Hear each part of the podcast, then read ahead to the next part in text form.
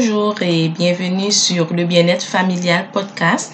Cet épisode est la première d'une série qui parlera des impacts des styles parentaux sur le bien-être des enfants. Il y a plusieurs années, une psychologue clinicienne et développementale nommée Diana Beaumerin, elle s'est intéressée au lien entre les différentes approches parentales et les compétences sociales des enfants. Ses recherches se sont appuyées sur l'observation de nombreux parents. Selon cette analyse, il y a quatre styles parentaux qui sont définis en fonction de deux variables. Les styles de variables sont basés sur le niveau d'encadrement et le niveau d'implication affective dans le milieu familial par les parents. De plus, il y a beaucoup d'études qui démontrent une corrélation entre les vécus des parents et leur comportement. Certains parents reproduisent ce qu'ils ont vécu, d'autres font le contraire mais le vécu est très important dans l'éducation que les parents offrent à leurs enfants. Il faut vous dire que euh, les styles d'éducation des parents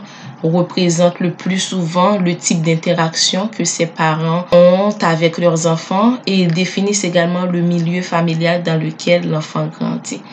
Mais euh, je vous dis, peu importe votre style d'éducation, ce qui est important, c'est que vous devez savoir, il existe certaines attitudes à privilégier pour favoriser le développement de votre enfant. Le premier style parental que je vais vous parler est le style d'éducation démocratique. C'est quoi les caractéristiques des parents qui ont un style d'éducation démocratique?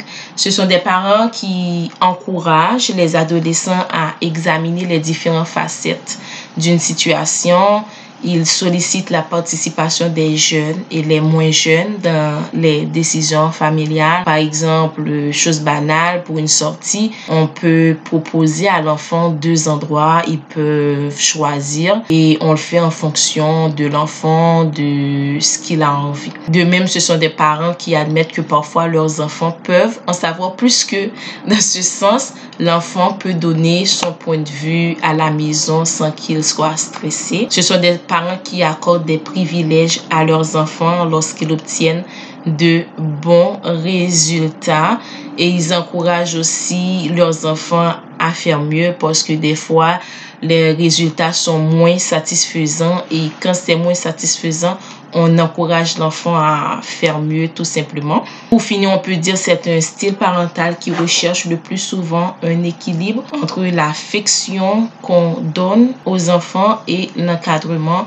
Par exemple, euh, comme encadrement, il y a des règles à suivre, il y a des conséquences dans la maison. Même si on encourage l'enfant, on l'écoute, mais on essaie le plus souvent d'être constant dans les règles à suivre dans la maison c'est quoi les impacts euh, sur le développement psychologique et comportemental des enfants? Cette façon d'agir des parents démocratiques permet aux enfants d'avoir le succès scolaire. L'enfant a tendance à respecter les consignes et à bien collaborer, que ce soit à la maison, à la garderie ou à l'église. Ce sont des enfants qui respectent l'autorité. L'enfant aussi a moins de risques d'avoir des problèmes d'anxiété, de même que des troubles de comportement.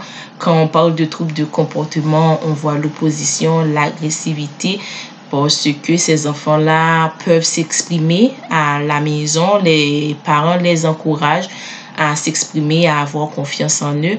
Ainsi, ça minimise les troubles de comportement. Je viens de vous présenter le style d'éducation démocratique. Le prochain épisode, on parlera, parlera du style autoritaire. Merci d'avoir été là. Je vous dis au revoir.